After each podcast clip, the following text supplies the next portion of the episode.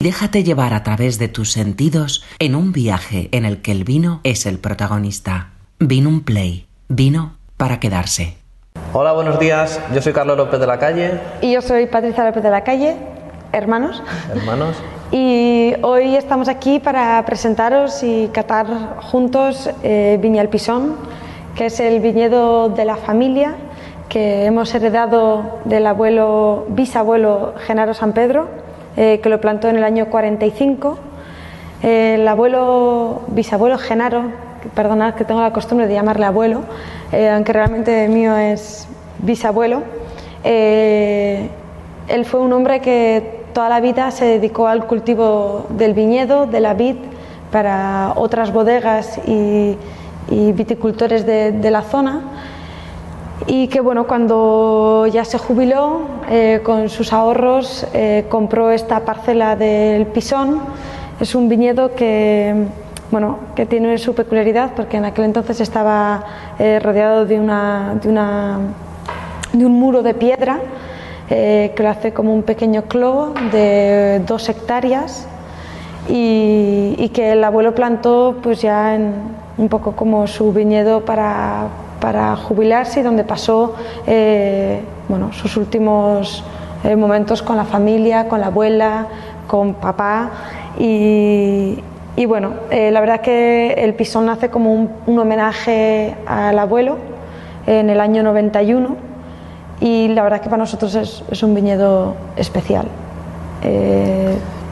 Es un viñedo que, como Patricia dice, es un homenaje, es un poco el compendio eh, de un aprendizaje durante toda una vida laboral del bisabuelo.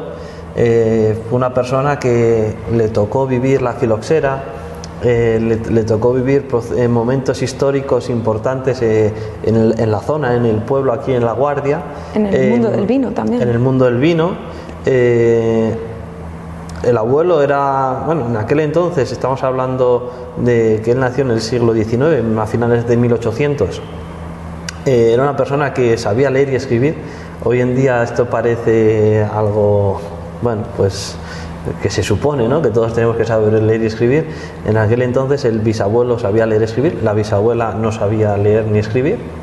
Y entonces pues él tuvo esa capacidad de, estudiar, de leer, de aprender, de, y bueno, fue una persona que en el pueblo, pues bueno, pues era eh, el encargado de varios viñedos y, pudo eh, aglutinar pues eh, esa experiencia y esa sabiduría que luego bueno pues él quiso al final de su, de su carrera profesional o de su vida laboral decir bueno he trabajado toda mi vida en el viñedo y quiero hacer quiero tener mi propio viñedo y bueno y encontró el pisón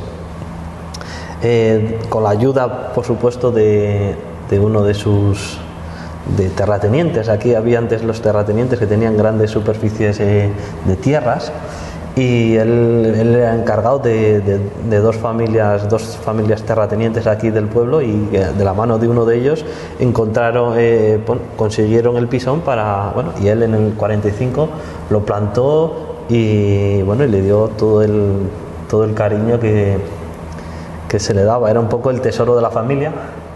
Era cualquier evento, cualquier eh, celebración eh, pasaba en el pisón.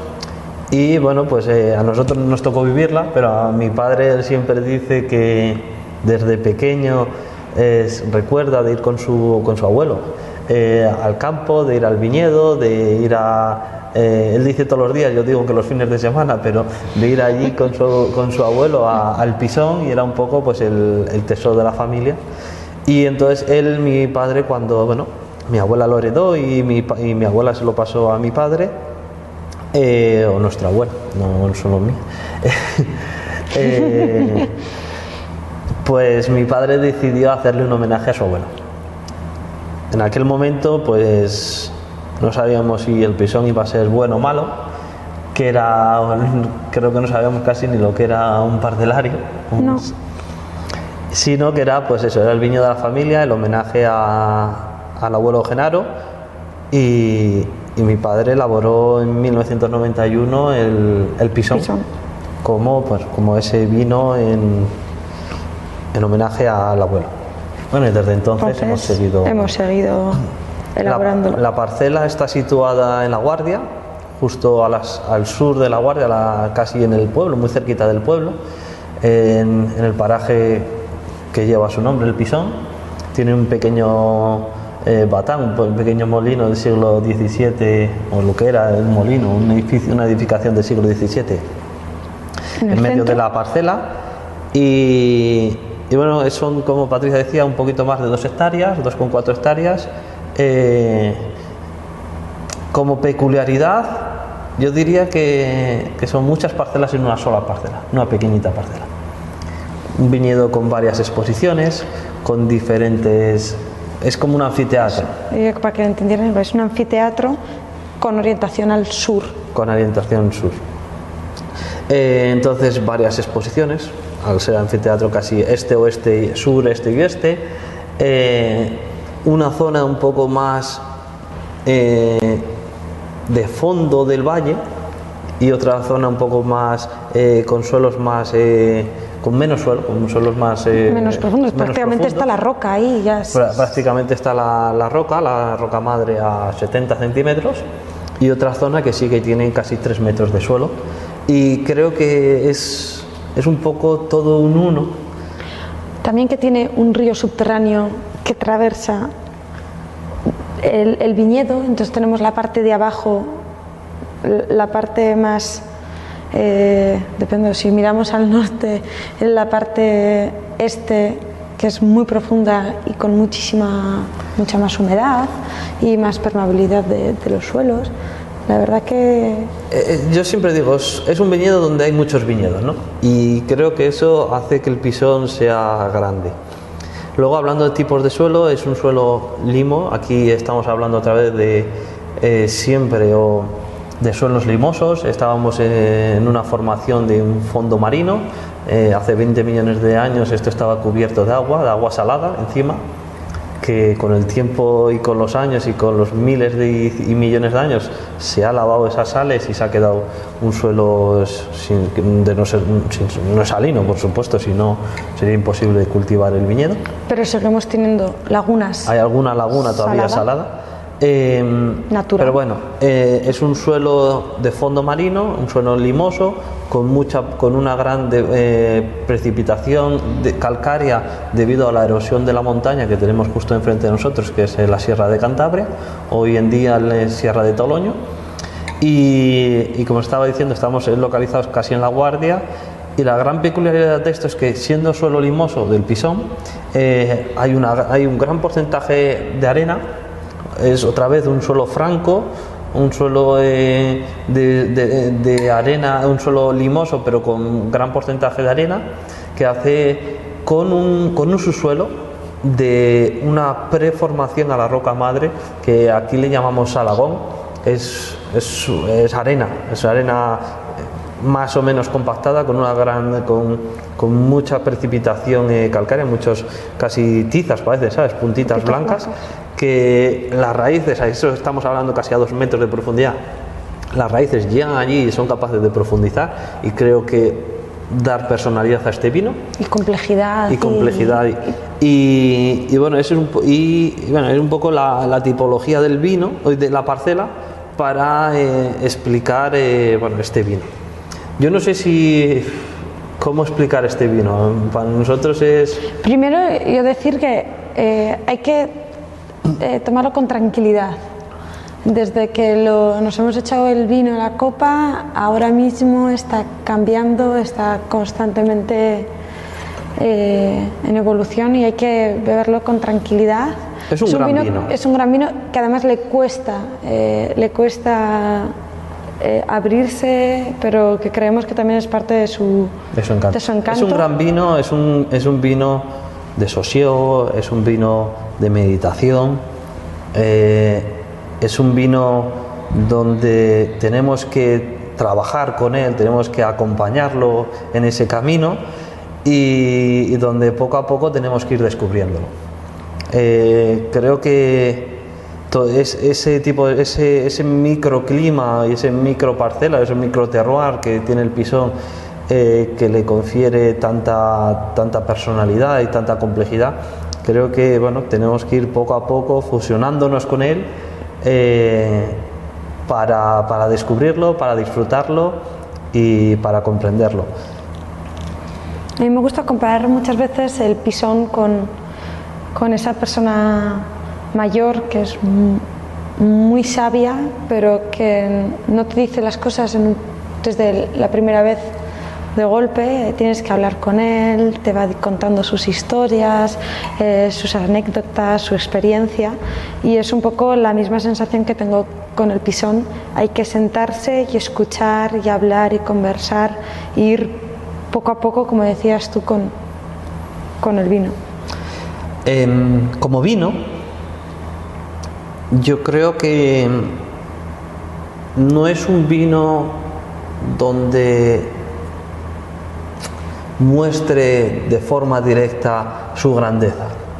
Eh, a mí me gusta mucho el fútbol y si podemos poner un ejemplo de fútbol, no es, eh, el jugador más veloz, no es el jugador que mejor hace el dribbling, no es el jugador que más goles mete, no tiene un, rol dentro de, un vino, ¿no? sino creo que su grandeza es su gran complejidad y al mismo tiempo su, su equilibrio. Un vino donde nada despunta, donde nada predomina, pero al mismo tiempo donde es infinito, donde no, se, donde no encontramos una peculiaridad, sino dice, no, sabe, tiene un aroma frutal, tiene un aroma eh, de, de frambuesa, o podemos poner mil ejemplos, ¿no? Sino, no, es toda una paleta de, aromas, es toda una paleta de sensaciones, toda una, una paleta de, de- sensaciones táctiles que hace infinita casi, no sé si infinita, pero muy larga, donde cada, cada trago, cada vez que lo catamos, que lo leemos, que lo disfrutamos, eh, nos aporta cosas diferentes, nos enseña una nueva historia, como tú decías, una nueva anécdota. Y, y bueno, yo creo que esa es la grandeza de, de este vino, ¿no? Un vino en equilibrio, complejo, denso, súper largo, con una melodía muy particular, muy única, o sea, un- una, melodía única de, este viñedo que hace que este tempranillo, que ya se nos olvida decir, este 100% tempranillo que es el pisón, eh, eh, crea un vino, un vino único. Yo que acabo de, de tomar, es que es grande ya en, en boca. Mm, Noto como pum, que, que palpita y casi que, que- me empuja como hacia, hacia, hacia los costados, hacia los... Una sensación que me gusta, que nos gusta, que siempre hablamos y, y ahora después yo de, de catarlo me vuelve a recordar es la sensación de espacio. Hay muchas formas de definirlo, espacio, esfera, eh, incluso llegamos a, a ponerle un, un- un ejemplo gráfico que es el museo. Es un vino que, que se vacía, o sea, que, que tiene mucha... A mí me gusta mucho la esfera porque es, la esfera siempre encima la, la asociamos a energías, algo, a energías, a, a energías que no son táctiles. Y la esfera es algo con mucha potencia, con mucha complejidad, con mucha energía, pero al mismo tiempo es, no es táctil, no es, es etéreo. Y, y el Pero pisón esta es se igual. llega casi como a notar, ¿eh? Está, yo noto esa tensión en la boca, esa esfera que dices, que estás diciendo, yo Es una esfera llena, cargada de energía. Sí. Y, y es esa como- complejidad, esa energía, esa, esa potencia, eh, pero al mismo tiempo todo medido, ¿no? Que genera que el pisón, o por lo menos nos genera y nos, y nos transmite el pisón como un gran vino. Nos hemos metido muy adentro porque para nosotros es lo más, lo más importante en la historia, el viñedo, eh, en la historia del bisabuelo Genaro, en, en el vino.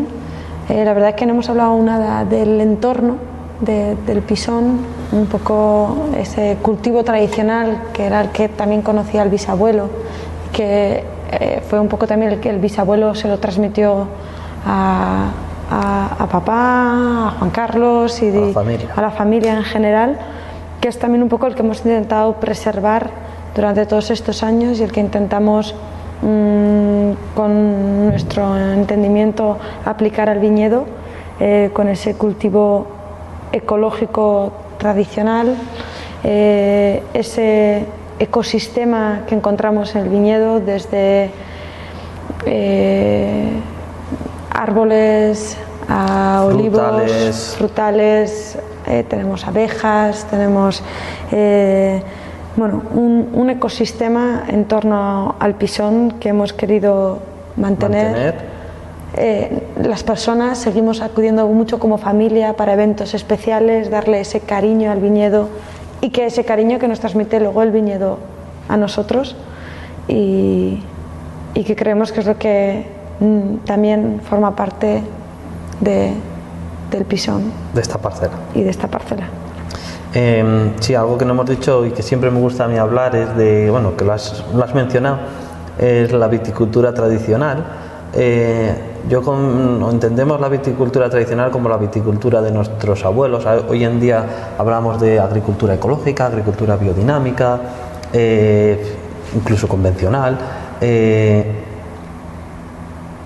a mí me gusta la viticultura tradicional. ¿Por qué? Porque sí que es una agricultura ecológica, porque hace 100 años o 150 años no había productos de síntesis que eh, que poder aplicar al viñedo. Entonces era la sabiduría del abuelo, la sabiduría transmitida de generación en generación, el comprender aquella parcela, el comprender por qué en esa parcela pasaban cosas y ese, ese, instinto, es, es, como un instinto, ¿no? Se, se, desarrollaba un instinto de entender qué podía pasar o de, o de comunicación entre el viñedo y, y el agricultor, ¿no? Y creo que bueno el ser humano pues hoy en día eh, vamos poco a poco perdiendo tenemos tantas capacidades ¿no? Eh, tecnológicas y, de conocimiento que poco a poco vamos perdiendo ese instinto de comunicarnos con el medio ambiente y con el, mundo ¿no? exterior y exterior bueno el mundo este no que por ejemplo los animales no los pájaros va a haber una tormenta y el pájaro emigra, migra porque sabe que va a haber una tormenta, ¿no? Ese instinto de conocer, eh, de, conocer el entorno, eh, creo que, es muy importante para nosotros, que queremos cultivarlo y, creo que esa interacción con este viñedo pues nos permite, eh, junto con un gran viñedo, un gran terroir, elaborar este vino. No sé si quieres añadir algo más, pero... No, yo estoy disfrutando ahora un poco del vino, la verdad, mientras que te veía hablar. Es que está sabroso, está... Bueno, espero que, lo hayáis disfrutado, tanto como nosotros, que sintáis esa energía, esa, ese mensaje que nos transmite el vino de toda la realidad que hay detrás de este viñedo y que lo disfrutéis tanto como nosotros. Salud. Salud. Vino un play. Vino para quedarse.